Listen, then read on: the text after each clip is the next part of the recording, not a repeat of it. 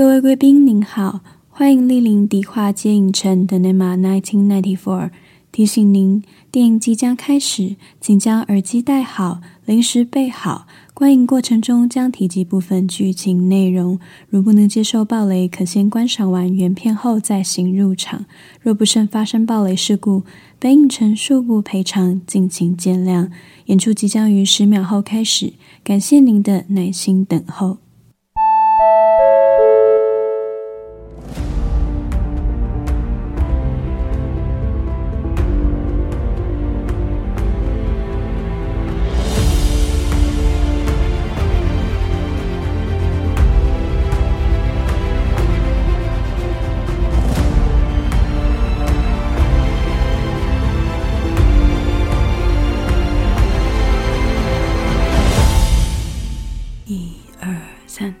Hello，大家好，好久不见，我是老板艾迪，哇，真的很久不见了，有没有有没有两个月啊？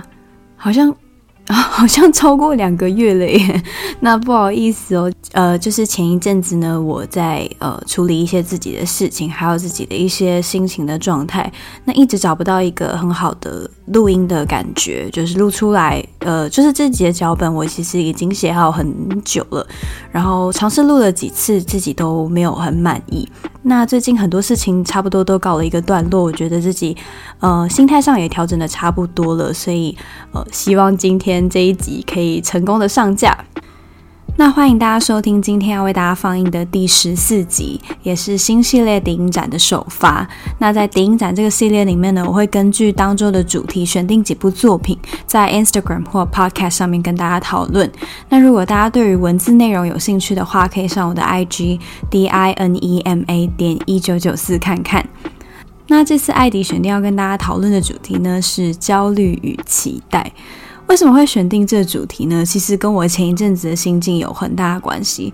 因为我的年纪已经差不多快要到三十岁了，然后在呃这一段时间里面，其实也经历了职涯上面的转变，以及人生上面很多观念的一些转换。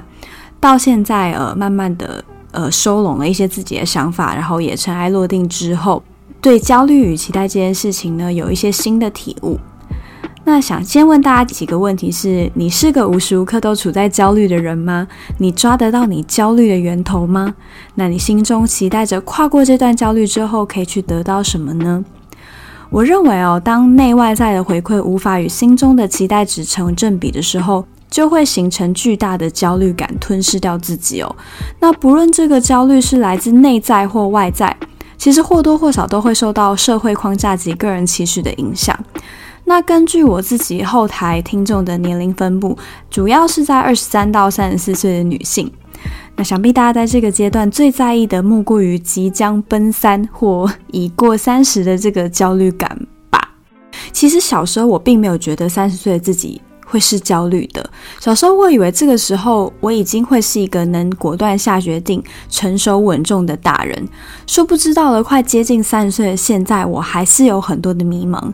那从一个对三十岁前的生活充满期待，到现在时间滴滴答答的过去，发现原本设定三十岁前要完成的事情，好像一件都没有完成的时候，焦虑就来了。那举例来说，大家小时候应该都有看过那种美国的 YA 片，呃，YA 的意思就是 Young Adults，。那这种。电影多半都是以比如说青春校园生活作为主题的电影，像小时候我就看了蛮多类似《灰姑娘的玻璃手机》啊、《足球尤物》啊等等这些作品。那里面的女主角呢，对于未来总是充满希望，凭着百分之一的努力跟百分之九十九朋友的帮助，就可以上理想的大学，然后遇到理想的另一半，过上理想的生活。理想被这些电影塑造成只要努力就可以达成的目标，幸福似乎就不再是那么遥不可及。那你从小到大都爱看这种电影的结果，就是像我一样天真的以为人生每个阶段都是这么理所当然，你就只要付出努力，时间到了该给你的就是会给你。直到我经历了我的十八岁、二十岁、二十五岁，到现在才发现。哇，人生完全不是这么一回事。我并没有像那些主角一样，好像一开篇就很清楚的知道自己要什么。更糟的是，有时候我完全不知道自己未来要干嘛。那正因为我们从来都没有仔细思考过我们对未来的选择，只知道从小爸妈就跟我们说，你二十岁考上一个好大学，那三十岁前你就可以拥有稳定的工作，会遇到一个很好的另一半，然后成功的在四十岁之前买房，然后有孩子。每个阶段好像都是帮你安排的妥妥的，所以就跟你说，再撑一下就好了。你这个阶段再撑一下，你就可以休息了。所以我们就一直抱持这个信念。寻找一个可以休息的瞬间，殊不知，念完大学出了社会，一切都才刚开始，而我们根本就还来不及去探求自己真正想要什么，你就不断的被二十三十四十等岁数追着跑，每天就被包围在这种什么事情都没有完成就被推到下一个阶段的这种焦虑感里。所以今天呢，艾迪想要来跟大家好好的聊一下关于三十岁的焦虑与期待。那搭配什么作品呢？要搭配的作品就是这部二零一七年的日剧《东京白日梦女》（Tokyo Tarareba Musume）。那当时台湾的翻译是《东京妄想女子》了，但是后来这部片上到 Netflix 的翻译是《东京白日梦女》，讲述的是三位三十岁的女性对于生活的不满，那从焦虑、自暴自弃到慢慢走出自己一条路的故事。那不介意爆雷的你就跟着我。继续留下来体会焦虑的感觉喽。在很久很久以前，有一个森林。好，没有森林，不要乱来。在二零一三年的时候，日本刚宣布获得二零二零奥运的举办权。好，那个时候还没有疫情，所以还没有延期。那由吉高由里子饰演的 Linko，荣仓奈奈饰演的 Kaori，大岛优子饰演的 Koyuki。当时才二十出头岁的三个人正享受着青春年华，那那个时候他们对三十岁其实拥有各种美好的想象，对生活也拥有绝对的选择权。看起来啦，那他们就开心的相约说：“诶，你觉得我们二十二零二零年的时候会是怎么样啊？嗯，应该是结婚有孩子了吧？离现在还有七年这么久的时间，搞不好我们孩子都生三个了。哈，那我老公一定是多金又长得帅啊！”那碰着酒杯的三个人相约七年后的东京奥运，我们要一起告别单身。他们开心地说：“我们行不行？绝对没问题。”咻结果下一秒，时间瞬间来到四年后，二零一七年，这三个人，呃，一个男人都没遇到，而且已经三十岁了。那三十岁的他们呢，不止单身，工作。也没有什么进展，甚至还预备着要包礼金去参加一些根本就不熟的朋友的婚礼哦。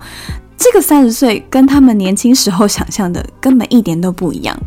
那 Linko、Kaori 跟 Koyuki 三个人就在这样惨淡的生活中，几乎每一天都会找各种千奇百怪理由组成女子聚会，在 Koyuki 爸爸开的吞冰味酒馆里面大口喝着啤酒。大声抱怨着生活的不如意，那他们的通关密语呢，就是会在 LINE 里面发出各种邀请。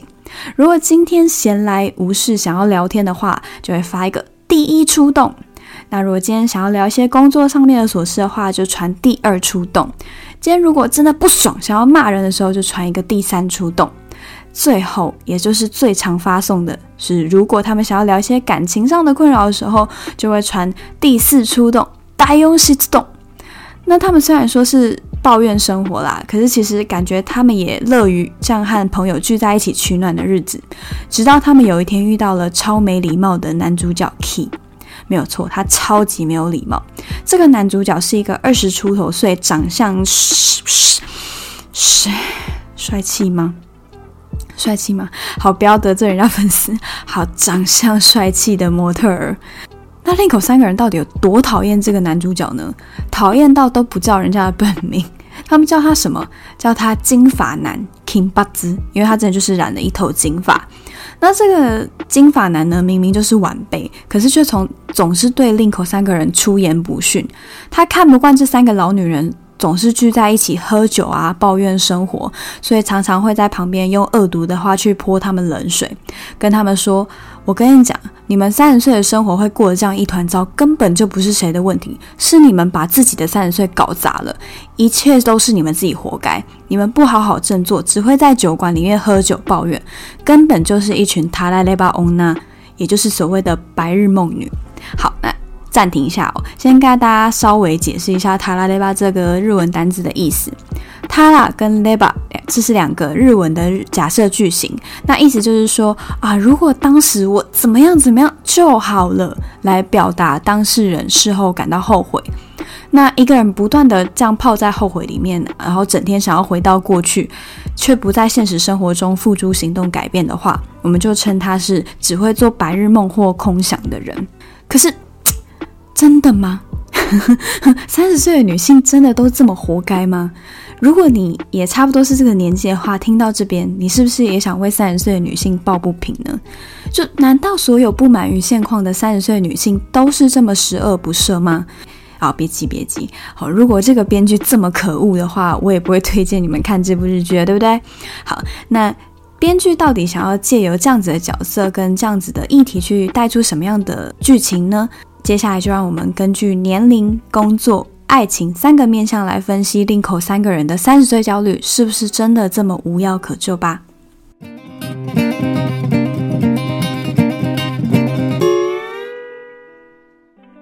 好，那我们第一个要聊的，首先就从大家最 care 或者是女性特别在意的年龄开始谈起吧。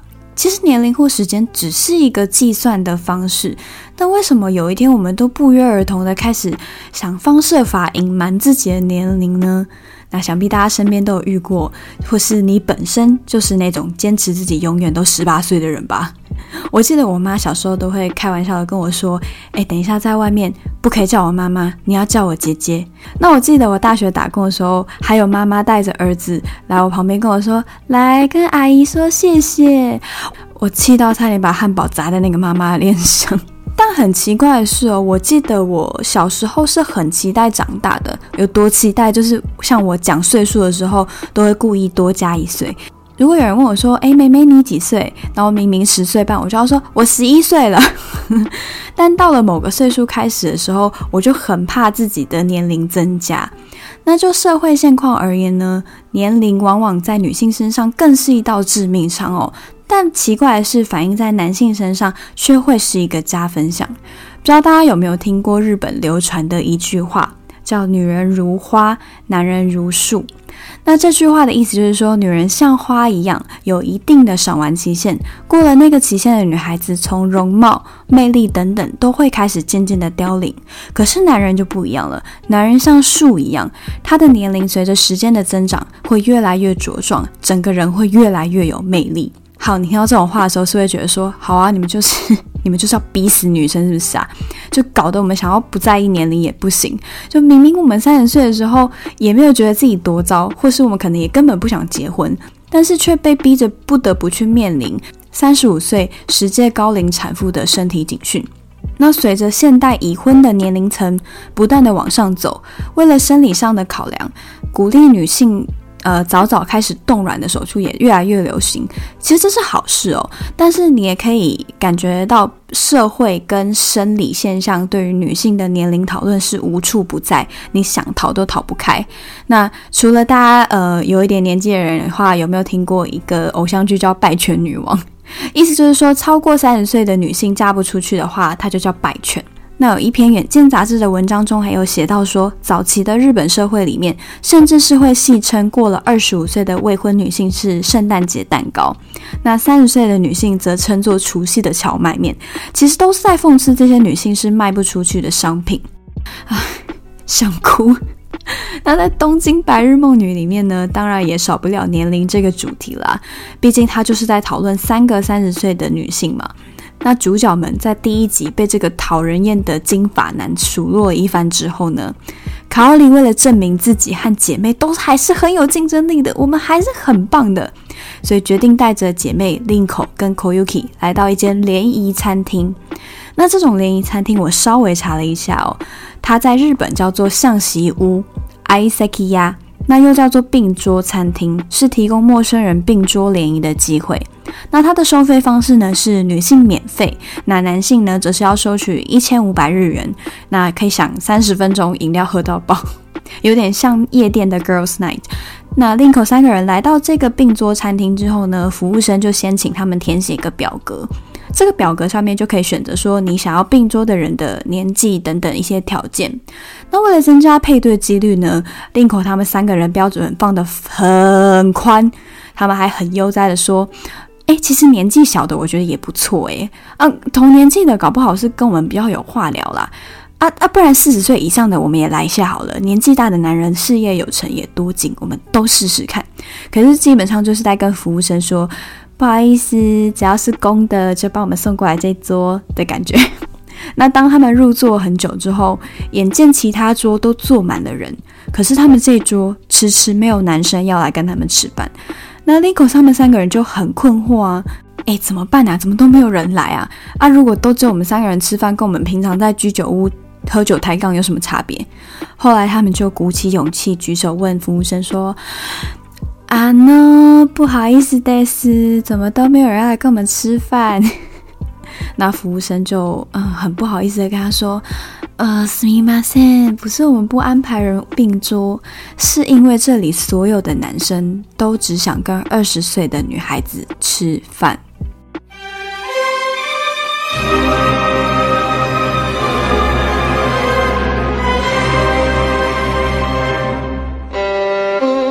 到这席话，Linko 三个人转头偷偷趴在沙发上环视其他桌，果然每一张桌子都是男生和二十来岁的年轻美眉，有说有笑。那眼看如此，三个人就转头大口喝了一口啤酒，咕噜咕噜咕噜，啊，走吧，我们还是三个人回酒馆乖乖买醉好了。其实年龄这件事情还真的蛮讽刺的哦，大家要知道。连里奥纳多皮卡丘现在都不跟二十五岁以上的女孩子在一起了。那我们常看到很多大叔身边的女伴年龄一个比一个年轻，才体会到一个道理，就是假 UK 不止够吧？就，有时候还顾自尊。怎么说？之前我听另外一个 podcast《疯女人聊天室》，他们有一集就在谈这件事情。女性迫于身体年龄，为了赶在三十五岁以前生孩子，差不多在三十岁左右就会开始考虑结婚的打算。那要是他们刚好非单身，身边刚好有另一半的时候，首当其冲就是他们的男友。可是如果你的男朋友差不多也是在三十岁上下，大家要知道，男生还要当兵哦，等于说他们出退伍后出社会打拼的时间是硬生生比女性更紧缩一点。谈结婚，你连钱都不够了，谈什么结婚？可是当女朋友提出这个结婚的邀请，你跟女朋友吵这个，基本等于找死，因为女朋友一定会觉得说，你是不是不爱我？你为什么不娶我？可是男生也会觉得说，啊，我就没钱没，你现在结婚，我们小孩要住哪？我们要吃什么？那为了避免这个局面。不如我们一开始就找一些年轻还想要多玩一会儿的妹妹，那这样男性呢还可以多有几年打拼跟谈恋爱的时间。等到经济稳定，那这些小妹妹们差不多也三十岁了，那这就会是一个结婚的好时机。其实是一个现实又残酷的问题。那讲到这边，并不是想要挑起什么性别的对立，不同的性别也各有各的难处。那至于我们的主角三个人又是怎么样面对年龄这这个窘境呢？那故事说回来，丧气的令口三个人醉醺醺的走回吞并位酒馆要续摊的时候，又遇到了那个准备回家的 kinbaz 金发男。那令口还不小心的撞在他身上，跌倒在地。结果没想到这个 Kinbatsu 没有打算要扶他起来，甚至很冷酷的对跌倒在地上的令口说：“你都已经是大人了，可以自己站起来了吧？”你早就不是女孩了，我 真的很没礼貌。对对，他们都三十了，不再年轻，也不是女孩了，就是一个呃，走在路上会被叫阿姨的年纪。那令口最后也只能很狼狈的自己从地上爬起来，拍拍膝盖上的土，看着甩头就走的 Kinbatsu 想说：对，怎么办？我已经不是小女孩了，可是也没有人告诉我，那三十岁的我。该怎么办？怎么办？怎么办？听完了别人三十岁故事，好绝望哦！不晓得大家的三十岁怎么样呢？啊，不好意思分享了，没关系哦。我先来，虽然我还没三十岁，但是我可是从二十五岁就开始焦虑我的三十岁了。谁也不知道这个没来由的年龄屏障是谁设下的。我只知道说，我从十几二十岁的时候就满心期待着我发光发热的三十岁，想象着自己在到那一步之前，我二十五岁一定会先完成梦想的五十趴，然后昂首期盼自己三十岁的时候就会完成一百趴，从此人生就圆满了。结果殊不知到了我的二十五岁。我什么屁都没完成，我连我的梦想在哪都不知道，就很像你二十岁的时候插上了一条充电线，准备你三十岁的时候就要充到一百趴，结果到二十五岁的时候才发现，干，充电线坏了，我二十五岁还在零趴，那这个时候你就想说，完了完了，我现在连十趴都没有，我三十岁怎么可能会有一百趴？就陷入极大的焦虑，想说我要被社会淘汰了吗？我要成为笑柄了吗？是不是只剩下我一个人，什么都做不到？那特别在现代这个社会，年轻又出头天的人多太多了。现在这个社会已经不像是我们爸爸妈妈那个年代，就是主主张有志者事竟成的一个时代。努力就一定会成功这句话，麻烦直接帮我送进焚化炉烧了。真的真的不适用了。像呃非常有名的 YouTuber 蔡阿嘎，我看到他在三十岁左右就拥有一个幸福的家庭，那他还有钱能够呃出资帮阿嬷重建老屋，给家人过上更好的生活。其实你看了，除了会有一种身为粉丝的感动之外，其实也难掩身为一个即将奔三的人的焦虑，就觉得哇，蔡阿嘎三十岁就做到这么多事情。我快到三十岁了，我怎么好像什么都做不到？你明明就知道，像蔡阿嘎这样年轻有为的人，一定也是经历过各种辛苦的历程才走到今天。你也知道，不能轻易去收割别人拼死拼活换来的成功。但在这个社群媒体不断鼓吹用户晒出美好幻象的年代里面，我们又何尝没想过，别人的三十岁都这么精彩，那我的三十岁呢？我怎么好意思拿出来讲啊？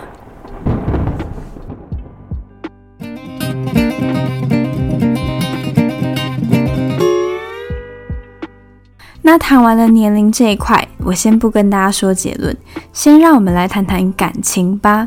不知道现在还在的听众呢，你是单身还是非单身呢？你在十几岁、二十几岁，甚至是三十岁想要的爱情，又跟以前有了什么样的变化了呢？第二个部分，就让我们跟着三位白日梦女一起来边探讨感情这个大魔王，边吃回转寿司吧。嗯，什么寿司？会不会太突然？他说，嗯，什么寿司？怎么会有寿司？好，让我们先把画面跳到日本的回转寿司店。いらっしゃいませ。没错，Linko 他们三个人正在回转寿司店吃着寿司。那刚刚上一段有提到嘛，他在二十出头岁的时候约好了，在二零二零东京奥运之前要告别单身。可是到了二零一七年了，他们三个却一个男人都没遇到。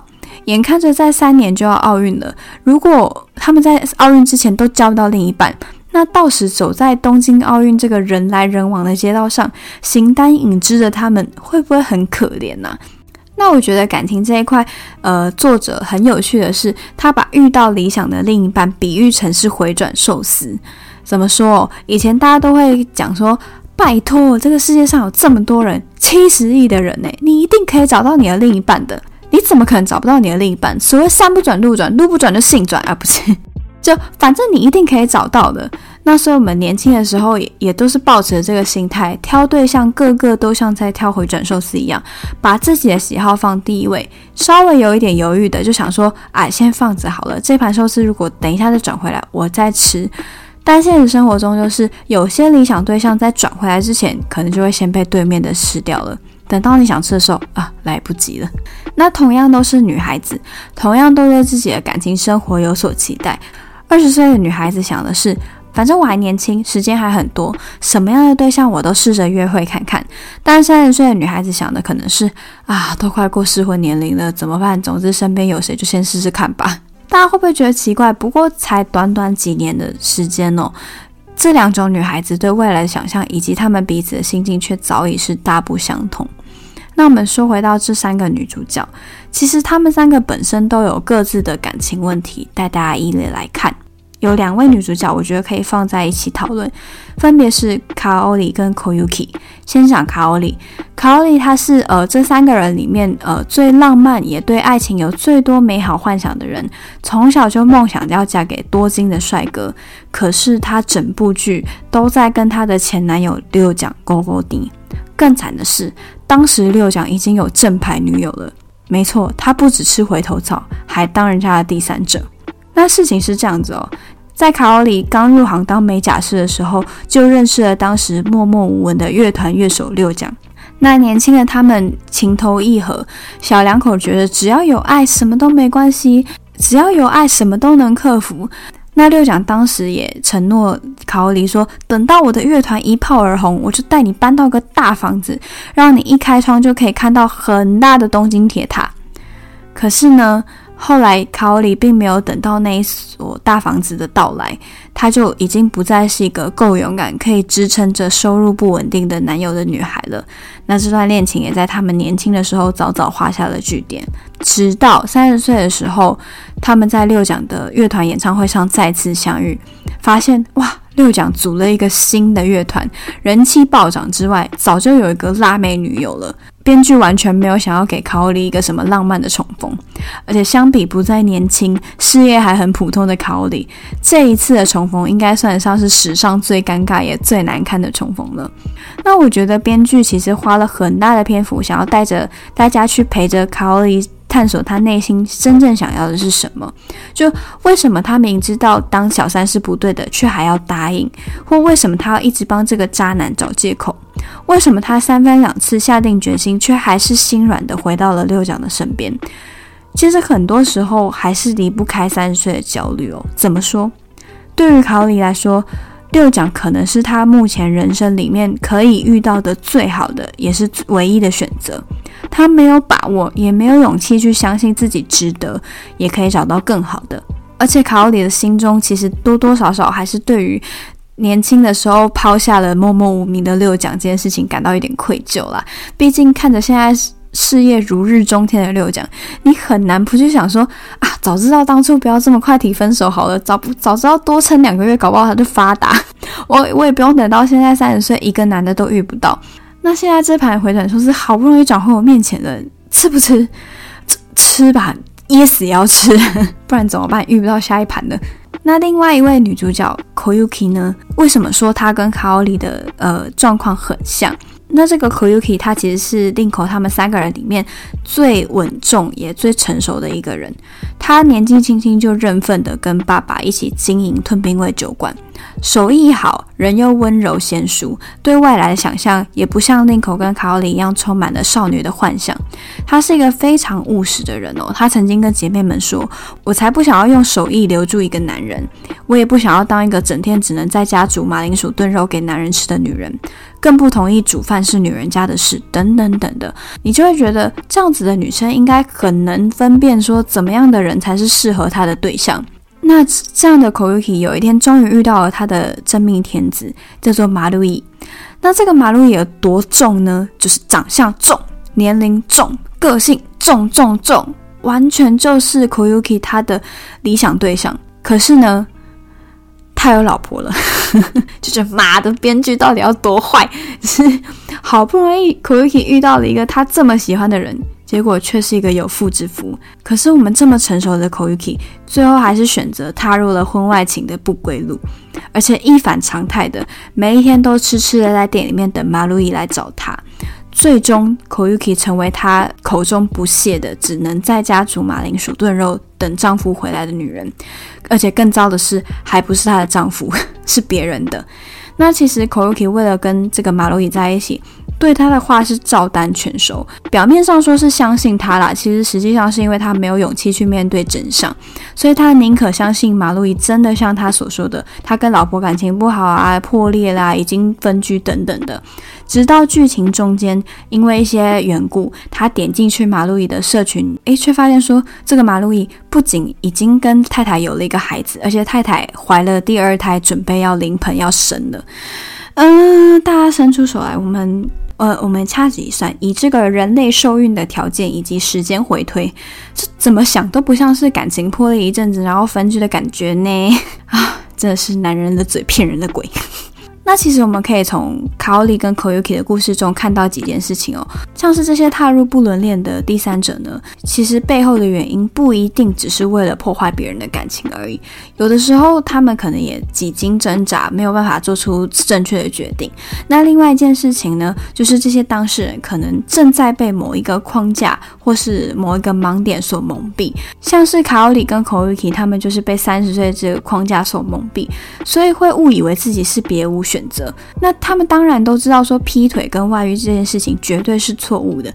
那在我们不讨论对错的前提之下，可以看到这些角色并不是没有在这样不健全的关系中挣扎，甚至我觉得他们的心中比任何人都还要清楚，就是他们做的事情是不对的。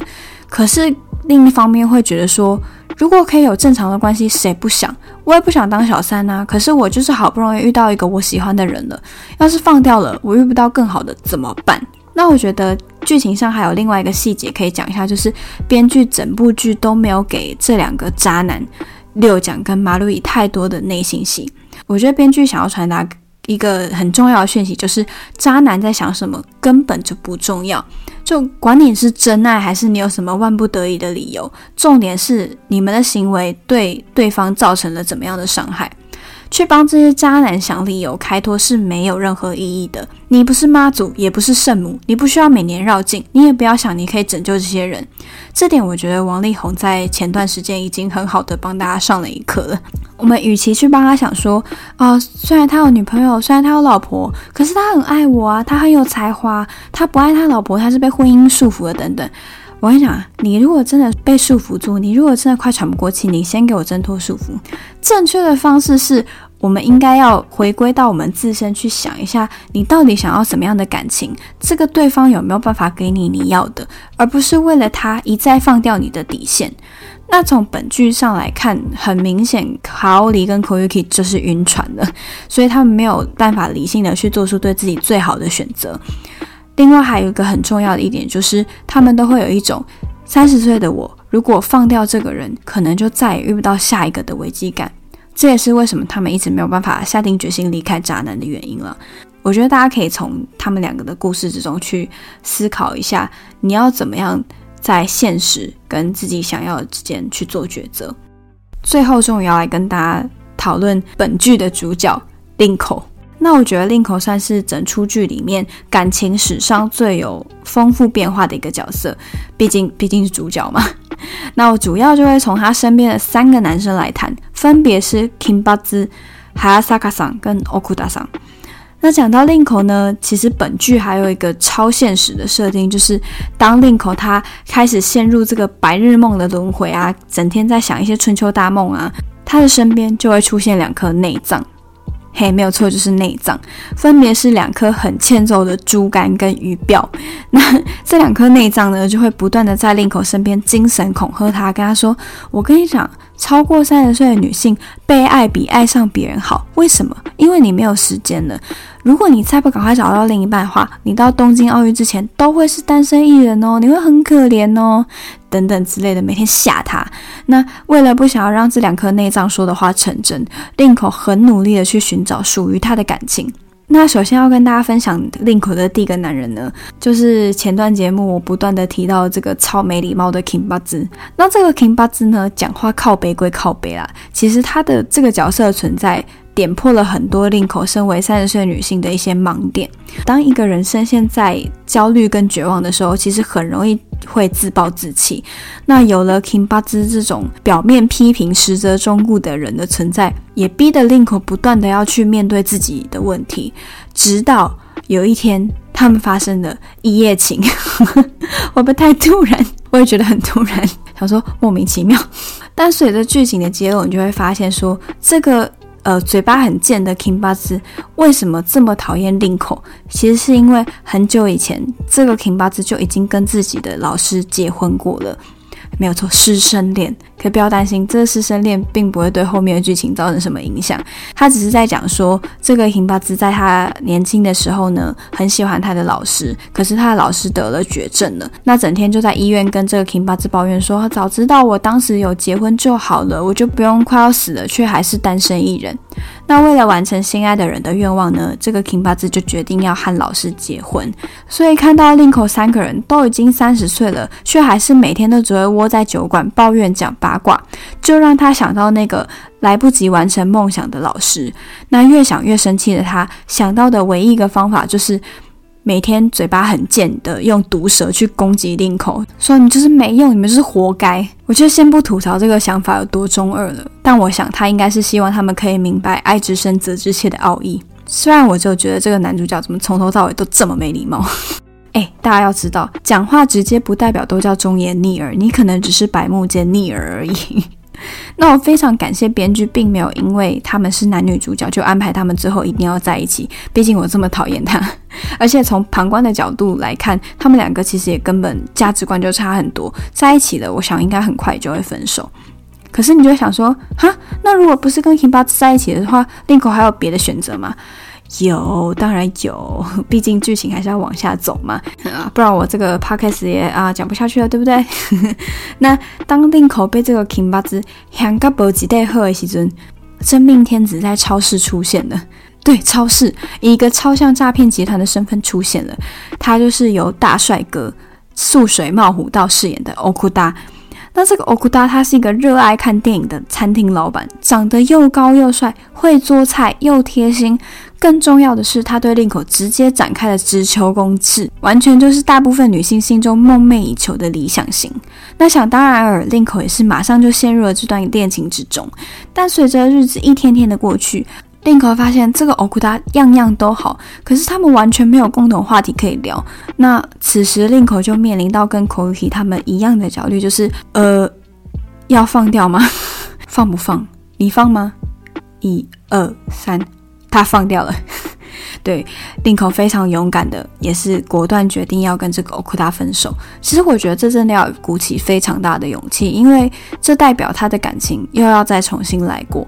那我觉得每一个人在年届三十，好哦，不要说三十好了，其实不管你在哪一个年纪，你要和一个客观条件这么优秀的人分手，你没有一定的底气跟决心，我想是很难有人跟令口一样有勇气的。随着年龄的增长，你要考虑的事情真的太多了。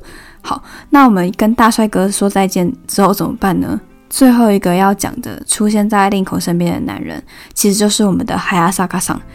那说最后一个也不算最后一个，他其实算是最早出现在令口生命中的男性。其实。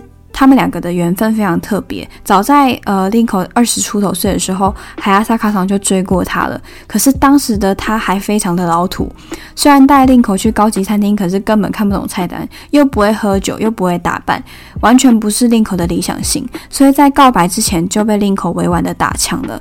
那等到了令口三十岁，海亚萨卡桑居然又约了令口去吃了同一家高级餐厅，而且这个时候的他已经变成了成熟稳重。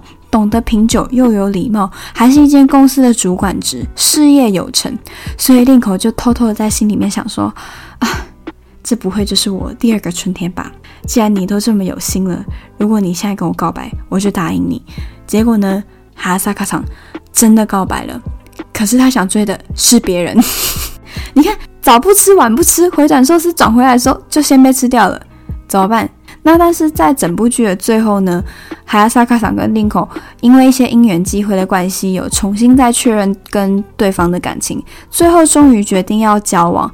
那过程也非常的甜蜜，相处融洽，有共同话题，而且因为两个人年纪都到了，所以其实也不拖泥带水的直接讨论到的同居，甚至是结婚的话题。那其实看到这边哦，我是很开心的，因为他们就是我最喜欢的一对，所以私心希望剧情就在这边画下完美的句点。但是怎么可能？大家记得吗？我开头说什么？男主角是谁？Kinbazu 没有错。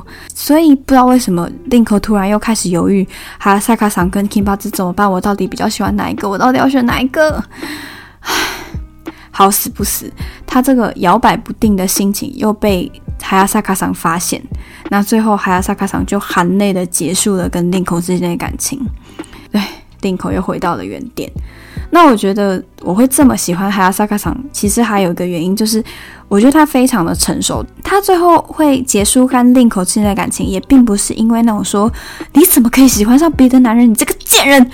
好，我太凶了。他其实没有那么凶，而 他。决定的原因是因为他知道令口心中有别人，他心中也不希望他未来的另一半是带着一丝勉强跟犹豫和他在一起的，所以既不为难对方，也不委屈自己，是不是值得给他一个掌声？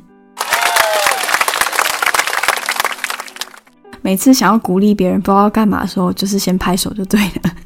那我一开始对于编剧呢，又让令口去犹豫说啊，到底要选 King 八字还是哈亚萨卡长这件事情，觉得很烦，就觉得烦呢，拖戏。但是后来想想，其实有多少人在感情走到一个阶段，明明心中存有一丝疑问，却还是因为年纪到了，或是时候到了，选择坚持走下去。那等到后来结婚十几二十年后，再去抱怨另一半为什么跟自己当初想象的不一样，抱怨自己当年做错决定，抱怨东抱怨西。但你有没有想过，等到那个时候，你就不是白日梦女而已了，你可能是白日梦阿桑的等级。你要吗？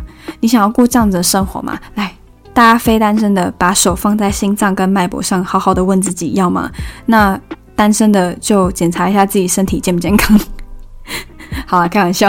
但我想说的是，就是我觉得，呃，能在这样子的年纪或这样子的人生阶段里面，去有勇气为自己的感情做出决定并负责，是很重要的。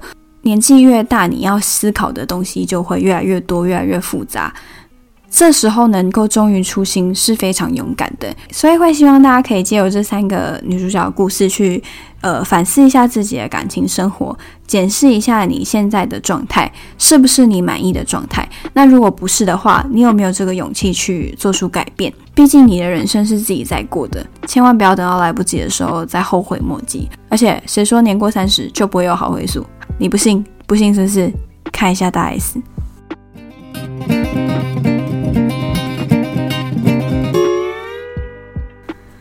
那最后要跟大家谈的三十岁焦虑呢，就是工作。没错，终于要进到重头戏工作了。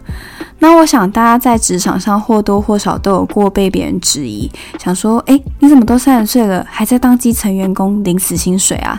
我们同届那个谁谁谁都已经当上某外商公司的小主管了耶。或是被父母质疑说，叫你当初去考公职，你不听，每天打电动开直播，有一餐没一餐的，像话吗？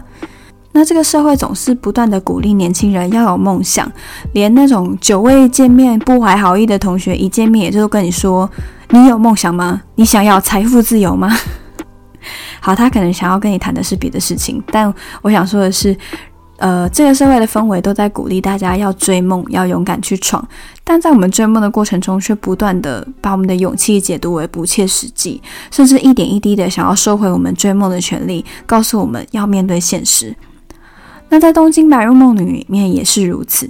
那因为本剧关于工作上面起起伏伏的讨论，主要都是围绕在主角令口身上，所以这一 part 呢，我就会着重在令口的介绍。那令口呢，他的工作是一个编剧，但他却一直都没有什么特别的作品。那像刚刚前面讲到说，他在感情上面屡屡受挫，最后决定，好，我现在重心要放在工作上，我要当事业女强人，我不要再谈感情了。诶，他就被换掉了。原来导演非常不满意他写的剧本，私下找了另外一个编剧去接替他写的进度。那关于这件事情呢，有一个小插曲，就是我非常喜欢编剧在中间所做的安排。他让另外一个员工妈咪讲，有意无意的暗示说，这个导演可能私下跟外这个外形较好的新编剧有一腿，而且他们今天约在某一间大饭店幽会。听起来是不是蛮合理的？不然怎么会莫名其妙就把我换掉了，还没有事先通知？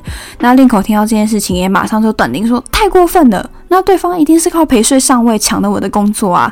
所以他就马上叫车跟踪导演来到了这家大饭店，想说来个抓奸在床。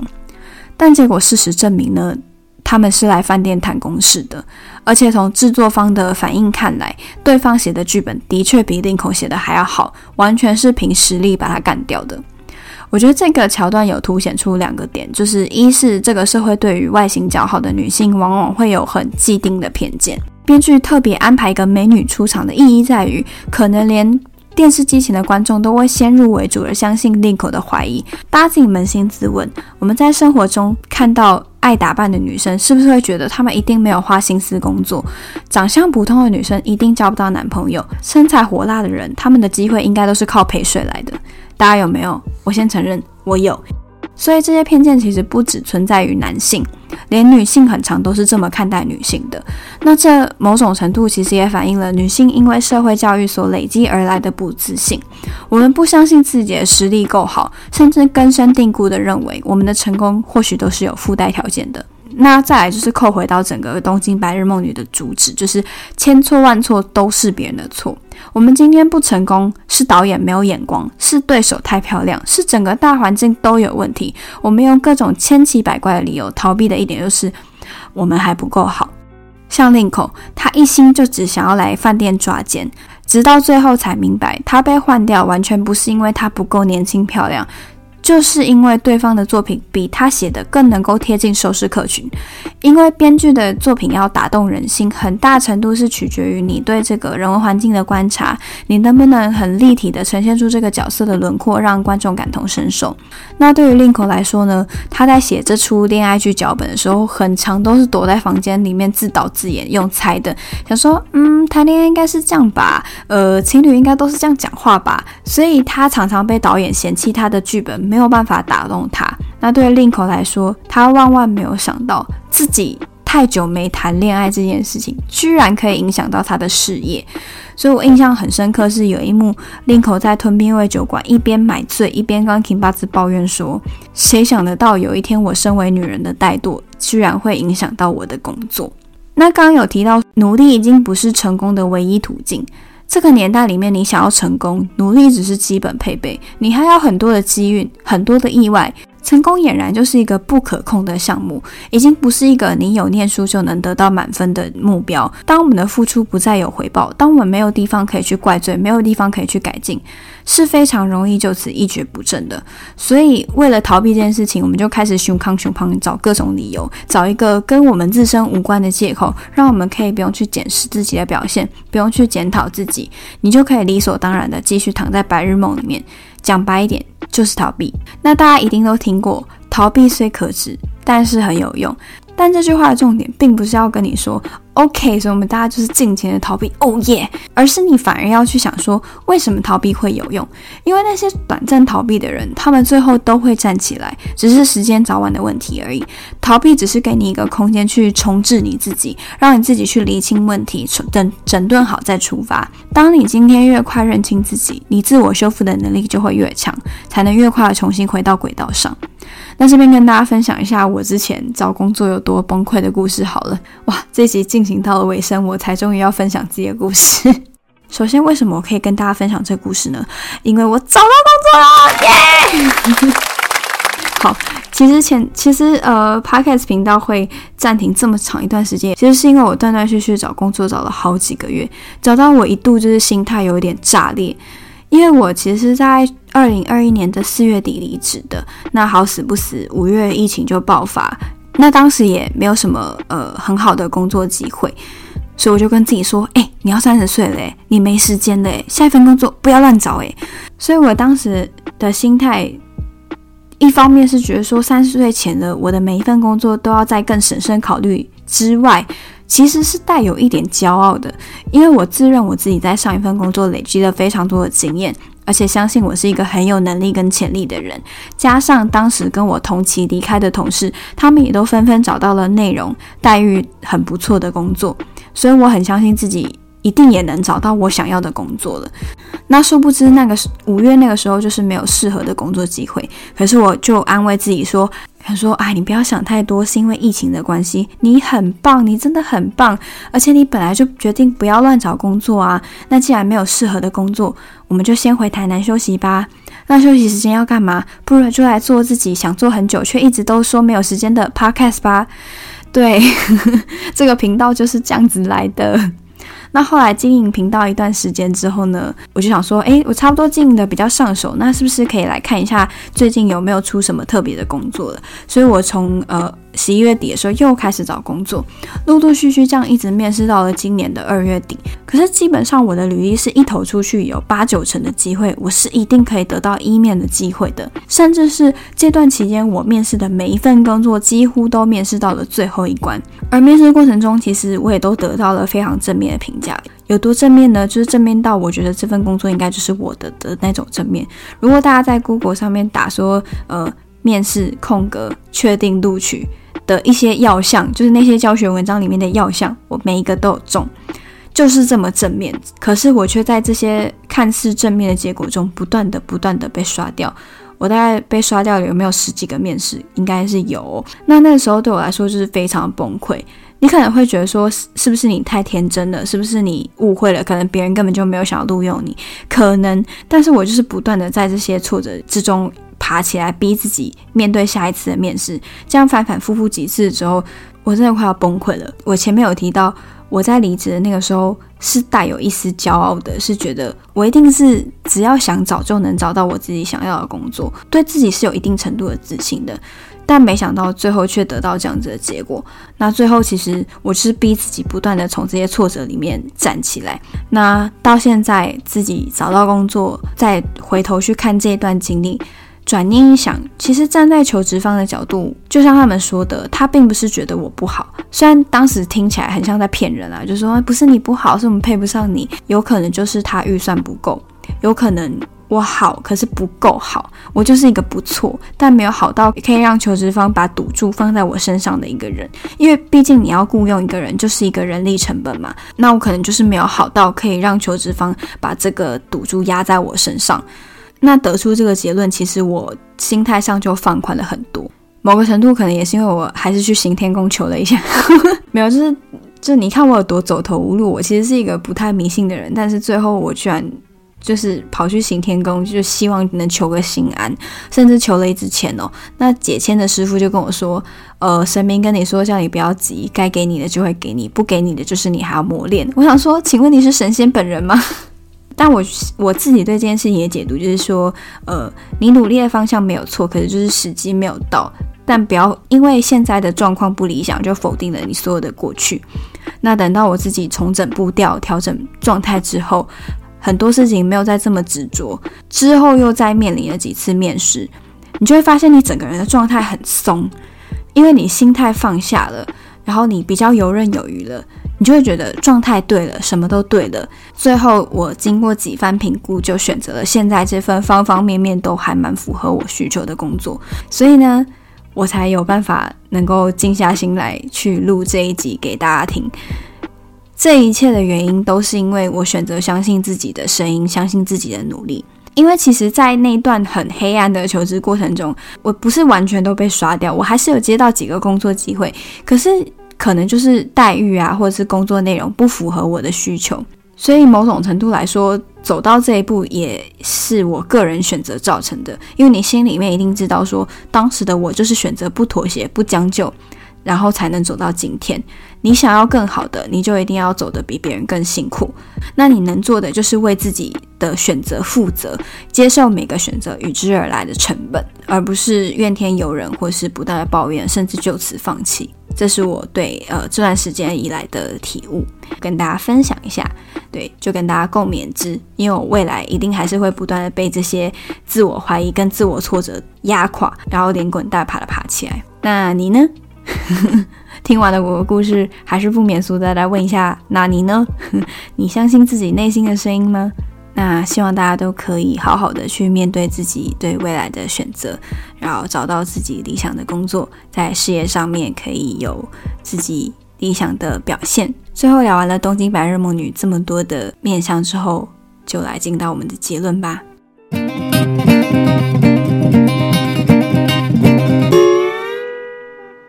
终于要进到我们的结尾了，这集我觉得应该会爆长。